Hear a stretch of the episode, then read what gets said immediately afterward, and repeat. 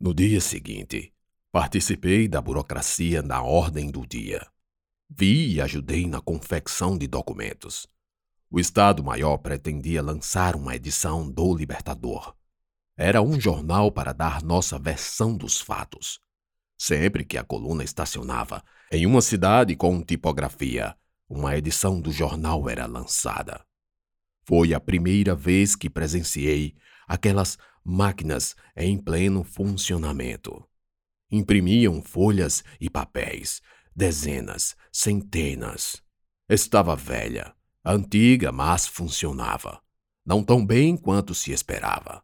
O jornal ficou borrado, um pouco ilegível.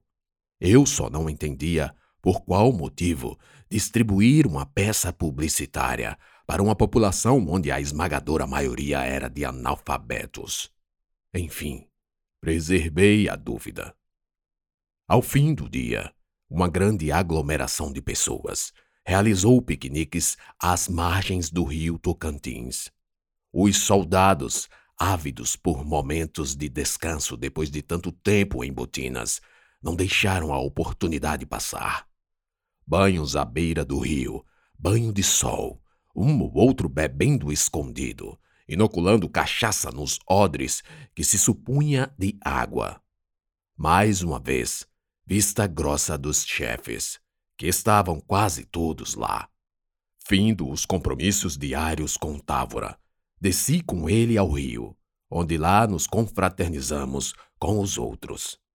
À minha frente, paralela à larga rua de pedra que margeava o rio, vi o início da encosta de Ribeira, íngreme e cheia de cascalhos e pedras negras, para depois se constituir de areia escura. A grande faixa de terra se estendia até a água, que em alguns locais servia para o banho no raso. O lugar estava cheio de gente, curiosos que nos viam com certa admiração febril e entre os curiosos, mulheres, moças, muitas moças, donzelas, a maioria com trajes de banho, algumas compostas e outras decompostas. Era o diabo me tentando. Tive certeza mais que absoluta. Não vai dar um mergulho? Você sabe nadar, não sabe? Sei, mas é melhor não. Ora, deixe disso. Mal completou a frase e já estava sem a blusa, vestido apenas com um calção. Homem enorme. Eu também era enorme, mas Távora era largo. Ombros largos, braços russos, pernas torneadas. Távora não perdeu tempo. As moças de aqui são umas beldades. Estão todas olhando. Realmente estavam. E então o tenente-coronel já despido, começou a caminhar para onde o restante dos chefes estava, em rodinha de homens mais à frente da gente. No caminho, trocava olhaderas e distribuía boa tarde para as meninas, que soltavam sorrisinhos. Me faz um favor, Paulo. Pois não? Fica aqui. Eu vou até aquela pedra ali. E quando chegar lá, você me chama. Chamar para quê? Só chame. Agora você precisa gritar: Coronel Távora! Entendeu? Não esqueça o coronel. Tornei-me coronel esses dias.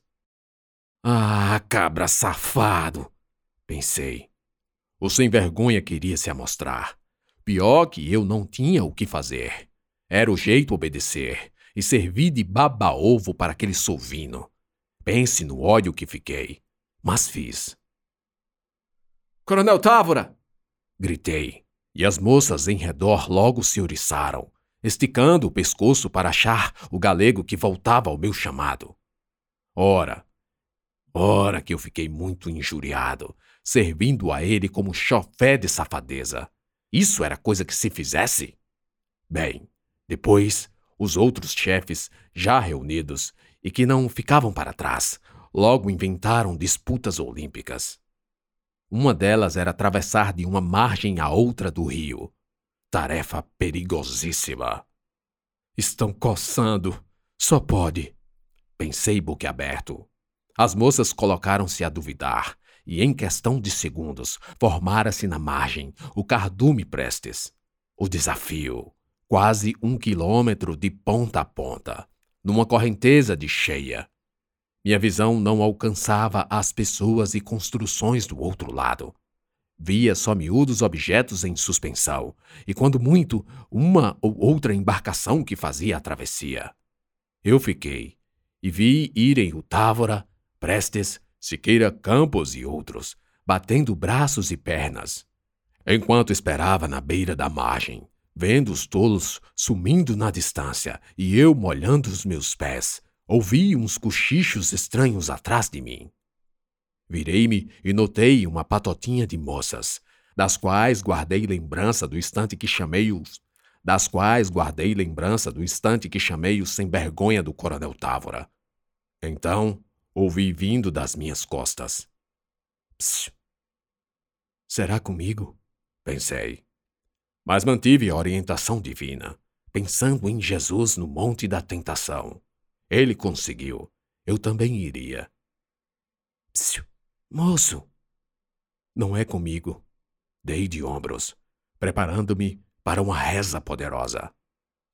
Ele parece que é surdo. Aí é demais. Virei. Estou ouvindo, moça. Sou moco, não.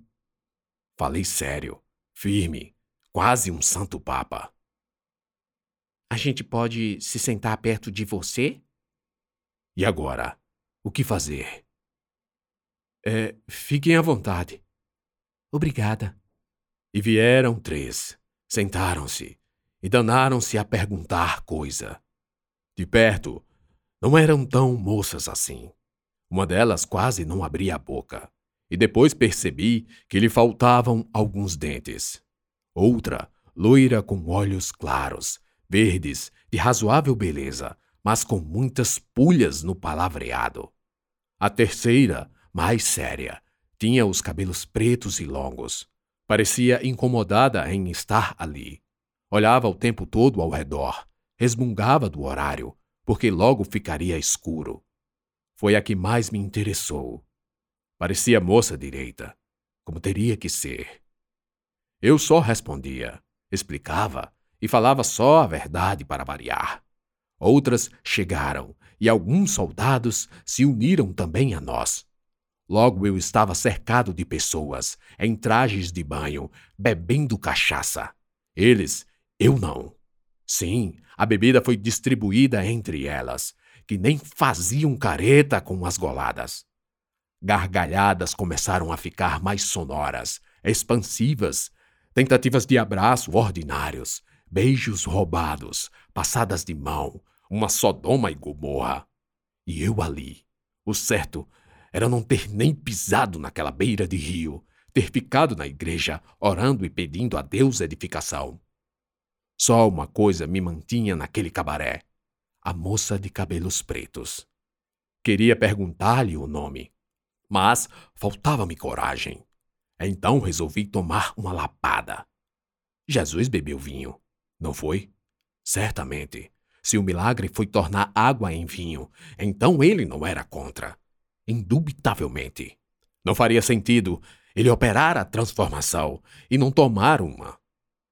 Haveria de provar pelo menos para se certificar da qualidade da vinícola milagrosa. Pois então, só um golinho.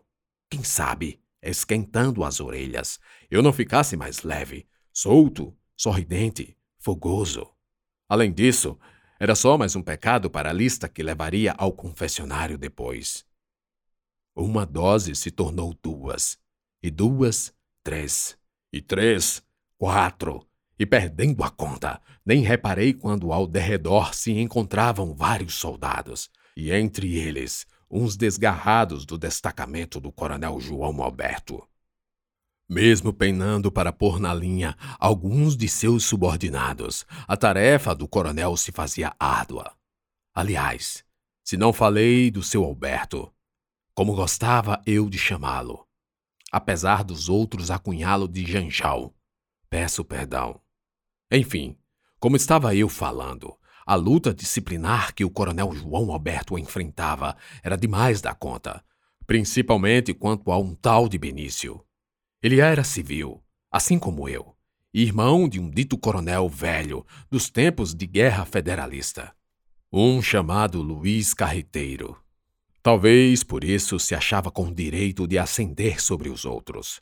O próprio Sargento Barbosa confidenciou-me coisas sobre esse grupo, falando barbaridades infaláveis que eles praticaram no curso da marcha.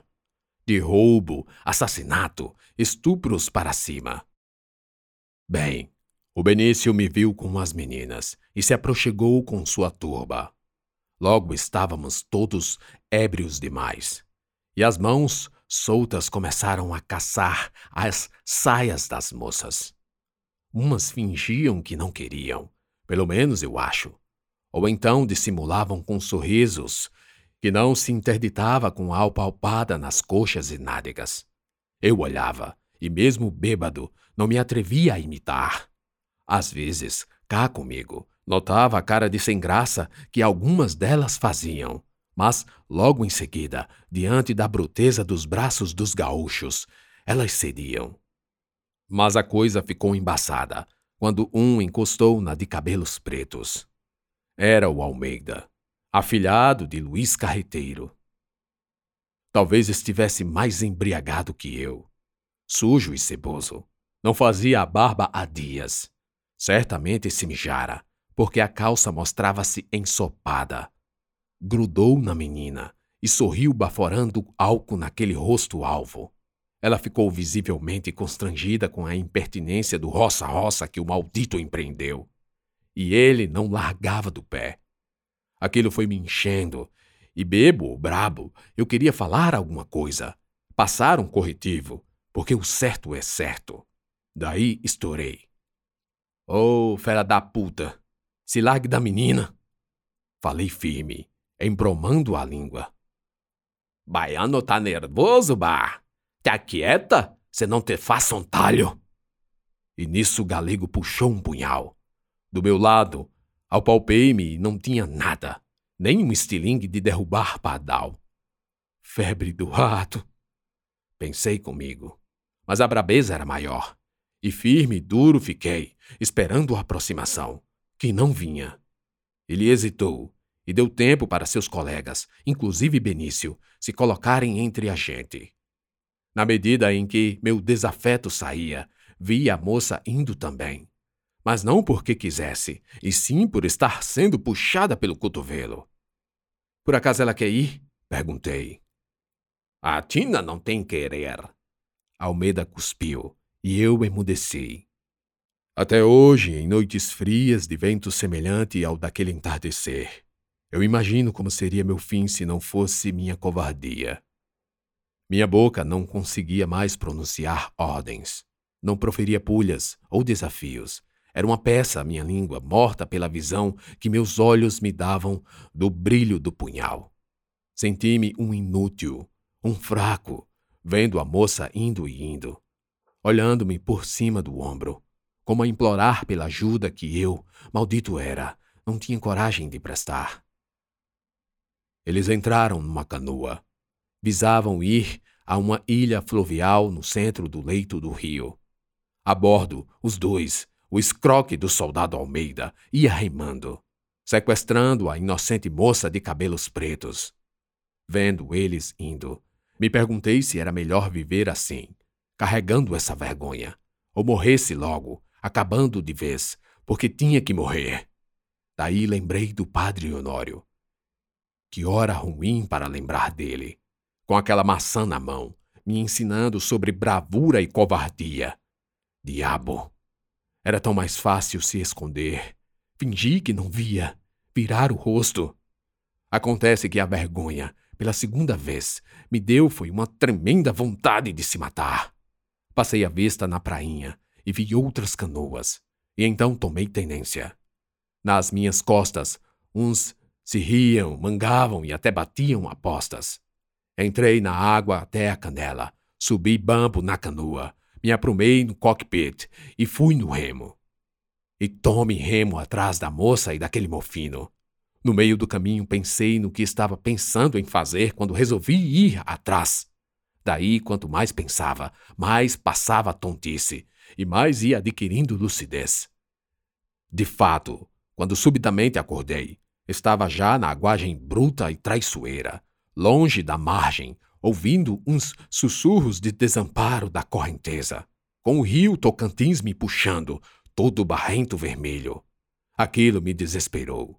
De onde vinha o medo e a coragem para certas coisas absurdas? Não sabia. Perguntei-me: que é que a gente sente quando se tem medo? E antes de responder, notei que já estava quase encostando na canoa do ladrão de donzela. Foi aí que pude ver que o miserável não se conteve em chegar na ilhinha e entrou nas preliminares, se debruçando por cima da moça. Ele tinha parado de remar e sua canoa boiava à deriva. Assistir aquilo me fez lembrar do jagunço Manuel e a bagaceira que ele fez em Ana. Meu medo pediu licença e saiu, deixando a porta aberta para um novo convidado. Boa tarde, sou o ódio, posso entrar? Fique à vontade, a casa é sua. Agora vivia o ódio, ódio de mim, porque deixei Ana sofrer, porque não a ajudei, porque fui covarde e fui novamente quando senti inveja por ela ser quem era, a pessoa mais corajosa que conheci. Apertei meu remo, dei uma puxada forte na maré, preparando-me para balroar. Fiquei de pé, ergui o pau e esperei. Gotas d'água escorriam e molhavam minha cara. Faltavam poucos metros para o choque das canoas, e o pavor que eu sentia há pouco sumiu-se com a coragem repentina que explodiu aqui dentro. É agora. Só deu tempo pensar. Mirei nas costas e desci a tora. Não lembro onde a porrada pegou, porque fechei os olhos devido à força que fiz. Suponho ter sido na cabeça, mas só suponho por causa do som oco de pau com o osso quebrando. O problema foi que exerci tanta força na pancada que meu corpo pendeu para frente e minha canoa emborcou. A última coisa que vi, antes de se perder de vista da canoa de Almeida, foi a moça de cabelos pretos, me visando com o um olhar agradecido. Eu estava agarrado à minha canoa emborcada e sendo levado pelas traiçoeiras correntes do Tocantins.